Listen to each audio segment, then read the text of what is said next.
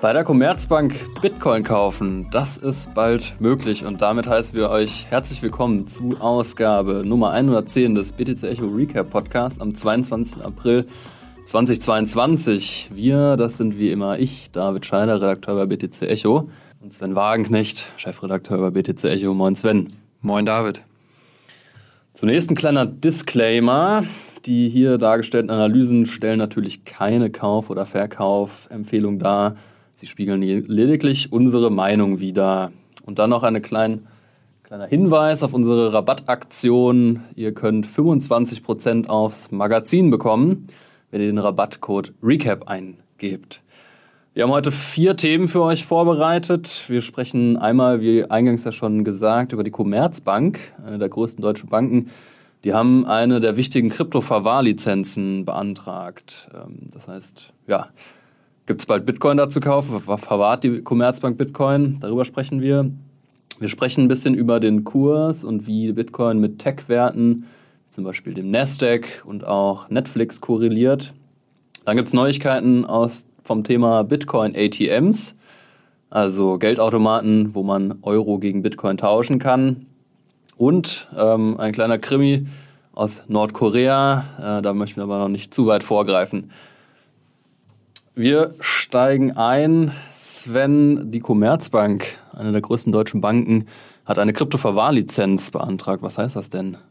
Ja, also erstmal natürlich sehr erfreulich, dass die zweitgrößte deutsche Bank äh, sich dem Thema jetzt dann doch mal annimmt, Krypto. Und es ist die Grundvoraussetzung, kann man sagen, um ja, Kryptodienstleistungen anzubieten. Das heißt, das Trading von Kryptowährungen, die Verwahrung für den Kunden natürlich. Daran angeschlossen können aber natürlich auch so Sachen sein wie Staking oder Lending. Also Dazu muss ich natürlich erstmal die Verwahrung machen dürfen. Dazu ist eben in Deutschland ähm, eine Lizenz notwendig und diese haben sie jetzt beantragt endlich und ähm, Bislang waren es eher Spezialinstitute, die das gemacht haben oder auch schon besitzen, also eine Coinbase natürlich hier zu nennen oder auch spezielle Kryptoverwahrer wie Tengeni zum Beispiel. Ähm, es gibt aber auch kleinere Privatbanken, die jetzt ebenfalls schon die beantragt haben, also Donner und Reusche werden hier zu nennen. Ähm, Haug und Aufhäuser haben sich bereits mit Capilendo, die eine solche Lizenz besitzen, auch schon äh, ja, in das Spielfeld begeben. Und ähm, das ist natürlich trotzdem auch die Frage, die ich mich dann stelle, die ich mir stelle, was ist mit der Deutschen Bank zum Beispiel auch, also der größten Bank Deutschlands, die ja dahingehend noch nichts veröffentlicht hat. Also das wird wirklich höchste, höchste Zeit. Es ist im Grunde genommen peinlich, kann man sagen, dass man eigentlich sich dieser Technologie immer erst so spät wirklich auch öffnet, dass man sie jetzt erst erkannt hat, dann auch bei der Commerzbank. Und was es, glaube ich, ganz gut zeigt auch, ist eine Studie von der Comdirect, also der Direktbank-Tochter der Commerzbank, die eine Umfrage gemacht hat, unter anderem auch unter ihren Bankern, ähm, wie sehr sie denn Kryptowährungen verstehen. Und dabei kam raus, dass eben 67 Prozent der Banker keine Ahnung von Kryptowährungen haben. Das ganz offen auch zugeben. Und das ist natürlich schon bezeichnend, denn ich meine, diejenigen, die dort oder die bei einer Bank arbeiten, sollten als erstes wissen, was Kryptowährungen sind, sollten aufgeschlossener sein als andere Berufsgruppen auch meiner Meinung nach diesen neuen digitalen Assets. Und das erklärt, glaube ich, auch ganz gut, warum die Banken derart langsam einfach unterwegs sind, weil sie einfach nicht das Wissen dazu haben. Und klar, dann passiert entsprechend auch nichts. Glaubst du denn, dass da bald andere Banken nachziehen? Ja, also ich denke, dass das schon eine Signalwirkung hat, wie gesagt, auch gerade für Sparkassen, Volksbanken, die sich in ihrem Kurs ja noch sehr uneins sind, wie es dann auch weitergeht. Also da gab es ja immer schon Bestrebungen von einzelnen Instituten, nur gerade das auf der ja, Verbandsebene dann durchzusetzen. Das ist natürlich sehr langwierig und schwierig, aber ähm, ich denke, es ist ein gutes Zeichen, dass Deutschland da auch ein passender Standort für ist dass diese Regulatorik, die wir haben, auch viele Vorteile bietet an Rechtssicherheit für die Investoren, für die Verbraucher am Ende des Tages auch. Macht zwar nicht so viel Spaß immer, aber wenn man die Lizenz hat, dann kann man eben auch guten Gewissens sein ja, Geschäft eben ausbauen. Und da denke ich schon, dass wir ja, mehrere Institute sehen werden, die jetzt eben auch der Commerzbank folgen. Und dann würde ich sagen, kommen wir auch schon zu einem ja, weiteren Thema. Ähm, oder vielleicht, David, ähm, Commerzbank, da hattest du doch auch mal was äh, zu einem Artikel zugeschrieben, meine ich auch, zu der Position, vielleicht vor, bevor wir weitergehen, vielleicht noch dazu ganz kurz zur Position. Ja, es gab vor einem Jahr ungefähr so einen Bericht von der Commerzbank, äh, einen Inside-Bericht, wo sie mit Bitcoin und Kryptowährung mal so richtig aufgeräumt haben. Und der hat natürlich äh, von FAT, also von äh, Vorurteilen gegen Bitcoin, die nicht haltbar waren, nur so gesträubt. Also das war, ähm, ja, da war die Rede von kein innerer Wert, ist nur ein Geldwäscheinstrument. Und ich fand es schon interessant, weil ich das halt in dem Zuge mit der neuen News mir wieder eingefallen, ja, da war doch was, die Commerzbank war eigentlich gar nicht so kryptofreundlich. Dann habe ich mal nachgeschaut.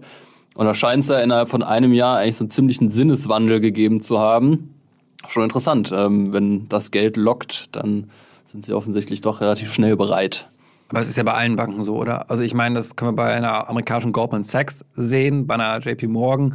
Ähm, immer erst super, super kritisch ihre Kunden davor warnen. Das war ja auch im Brief, glaube ich, an die Firmenkunden gewesen damals noch. Ja. Teilweise auch falsch. Also manche Argumente waren schlichtweg auch nicht zu halten und ja, ich glaube einfach, der Druck international, der wächst einfach zu stark, ähm, dass man dann doch eine Umkehr machen muss. Und ähm, sonst lass jetzt aber dann auch beim Thema Adoption bleiben, nicht bei den Banken, sondern eben eine andere Form der Adoption sind ja auch immer wieder Bitcoin-ATMs, also Bitcoin-Geldautomaten. Davon hat mir schon öfter mal wieder was gehört, dass das ja dazu beitragen soll. Ähm, da gab es jetzt eine Neuigkeit, eben, dass Mediamarkt in Österreich ein paar aufstellt. David, erzähl uns mehr. Ja, ja, genau so ist es nämlich. Also Österreich scheint in Europa schon so die Speerspitze der Bitcoin-ATMs zu sein. Also es ist lustig, ich bin ab und an mal in Österreich und dann stehe ich an jeder zweiten Tankstelle, sehe ich da irgendwie so ein, so ein Bitcoin-ATM und denke mir so, hä, also warum in Österreich, in Deutschland nicht? Also Nachbarstaaten, die da ganz unterschiedlich scheinbar miteinander umgehen. Und ähm, ja, in Österreich gibt es jetzt eben auch in verschiedenen Mediamarkt-Filialen, genau in zwölf Mediamarkt-Filialen eben Bitcoin-ATMs von Courant und ähm, ja, ist schon äh, interessant. Also ich glaube, hier im Mediamarkt würde man vergeblich suchen.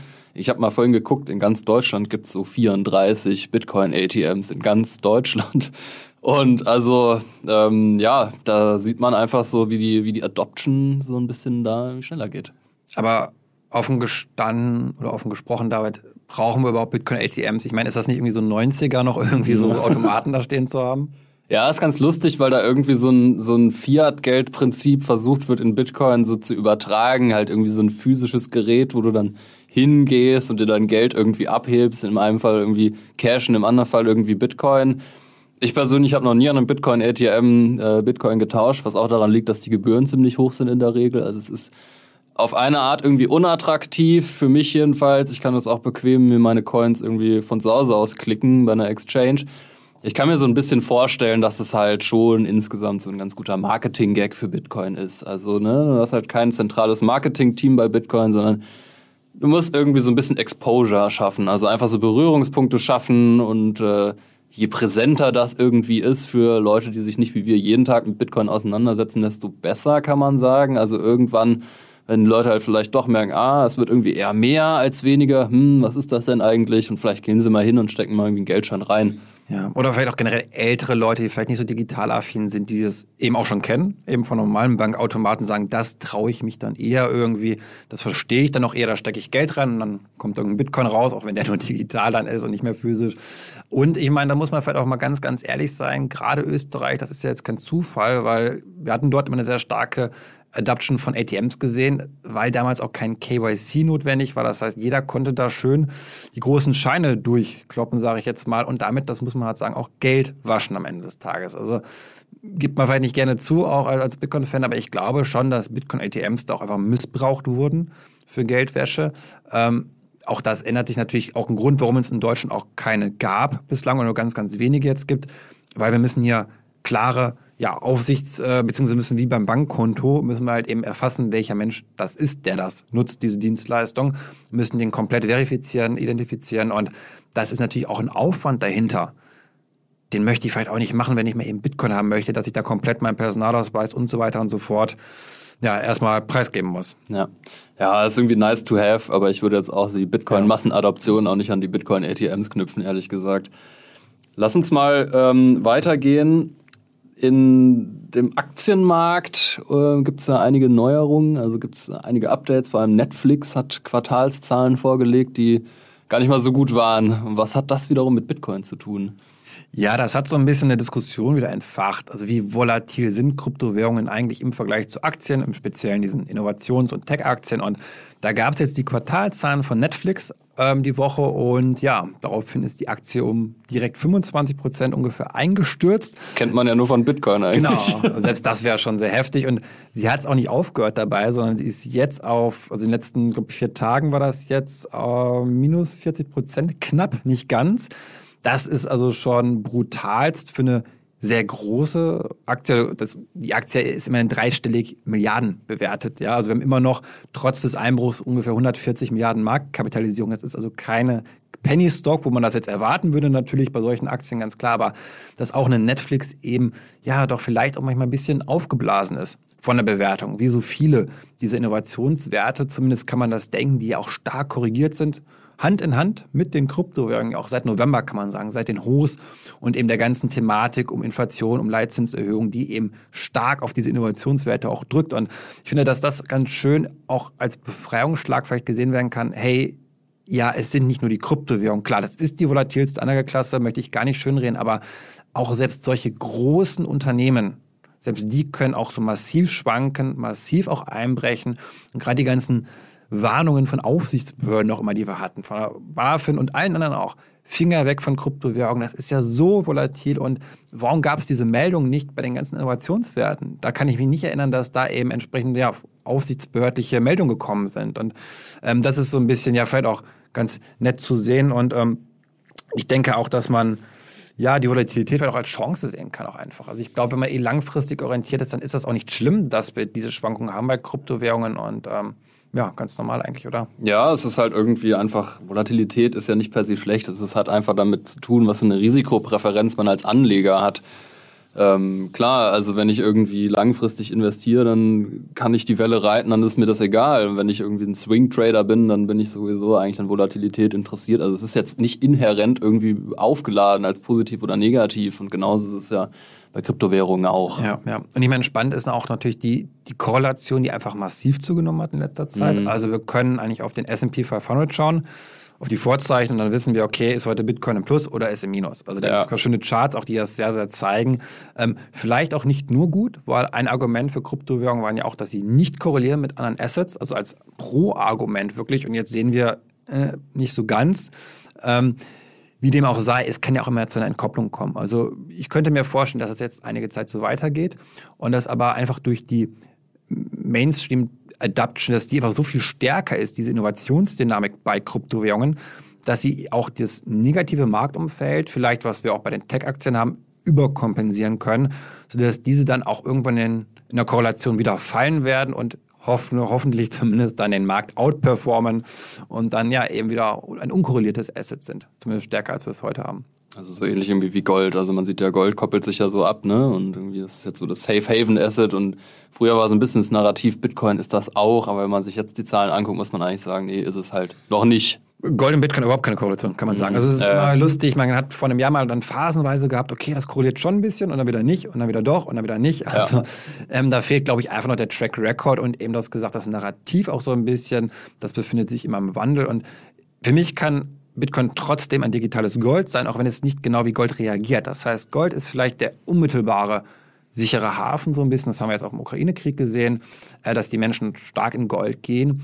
Ähm, aber langfristig gesehen, das Wertversprechen, die Knappheit, das bleibt ja alles bei Bitcoin auch. Und ähm, daher glaube ich, gibt es auch, das mag ein Widerspruch sein, irgendwie langfristig betrachtet ähm, sichere Assets sozusagen, die in der kurzen Frist dennoch stark schwanken können. Das schließt sich für mich nicht unbedingt aus, weil es eben schwerer greifbar ist, also schwerer zu bewerten. Wir haben eine sehr hohe Liquidität, ich kann es jederzeit verkaufen.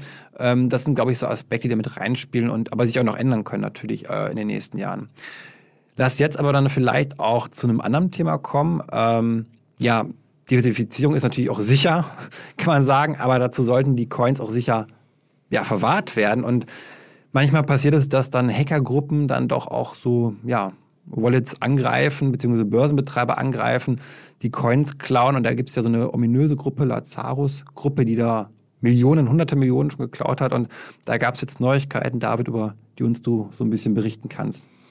Ja, Lazarus ist uns ja schon ein Begriff und dahinter versteckt sich wohl eine nordkoreanische Hackergruppe Das FBI hat jetzt herausgefunden, dass die mutmaßlich, muss man an dem Punkt noch sagen, auch für den Axie Infinity Hack verantwortlich sind. Darüber haben wir Ende März gesprochen. Eine der größten Hacks eigentlich überhaupt in der Geschichte von Kryptowährungen. 625 Millionen haben die von so einem Netzwerk Ronin, das hat mit Axie Infinity zu tun, abgezwackt aufgrund von ne, fehlerhaft programmierten DeFi Smart Contracts, kann man sagen.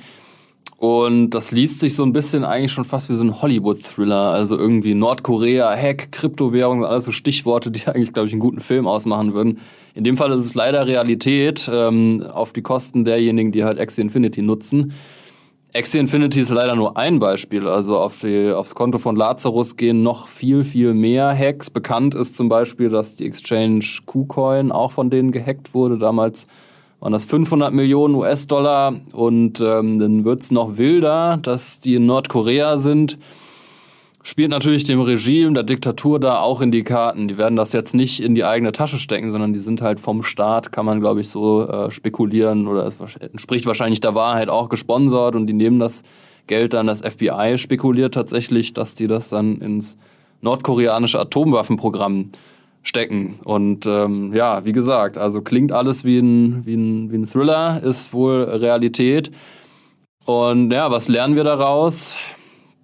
diversifizieren, du hast es schon gesagt, und halt eben auch in Kryptowährungen investieren, die sich nicht hacken lassen. Also natürlich kann jetzt nicht jeder den Smart Contract irgendwie prüfen von jedem DeFi-Protokoll, das man nutzt, aber man kann zum Beispiel gucken, ob das geauditet ist. Gibt es eine externe Firma, die da nochmal geschaut hat, passt das alles von der Sicherheit?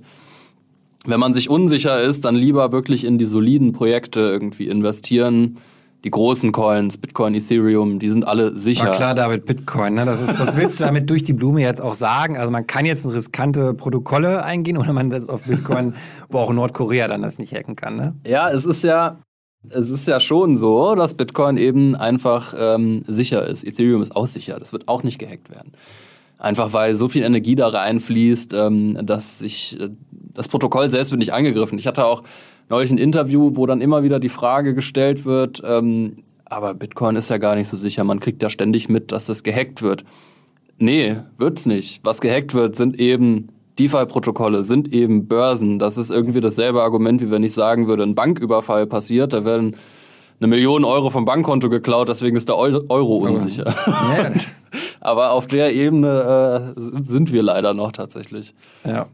Ja, ich hoffe auch, dass das irgendwie nicht zu stark negative öffentliche Aufmerksamkeit bekommt, die Richtung, oh, seht her, die bösen Schurkenstaaten setzen auf Kryptowährungen jetzt erst recht verbieten. Wir hatten öfter schon drüber gesprochen in den letzten Podcasts, auch war ja Regulierung ein großes Thema bei uns, David. Und das ist so meine Befürchtung. Auch das jetzt wieder Nordkorea, natürlich auch die Russland-Thematik. Auch dort wird mit Sicherheit schon fleißig gehackt. Russland ist ja auch bekannt dafür eben.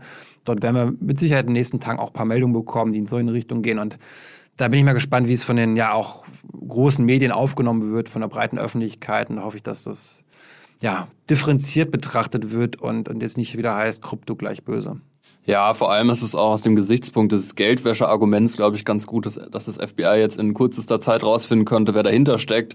Spricht ja auch dafür, dass Kryptowährungen eben nicht geeignet sind, um sowas zu machen, weil man relativ schnell das nachvollziehen kann. Also klar, es ist pseudonym, es ist nicht anonym, aber es, ist, es gibt Mittel und Wege, das rauszufinden. Wir stellen das immer wieder fest. Also für kriminelle Aktivitäten lohnt sich nicht. Und die Frage ist auch, wie casht diese Gruppe das aus? Also jeder Coin, den die klauen, ist halt gebrandmarkt. Ich kann jetzt nicht zu Coinbase gehen und sagen, ich hätte das mal gerne auf mein Bankkonto ausgezahlt. Das, das ja. funktioniert einfach nicht. Also sie möchten, müssten eigene Kryptobörsen haben, Land wiederum.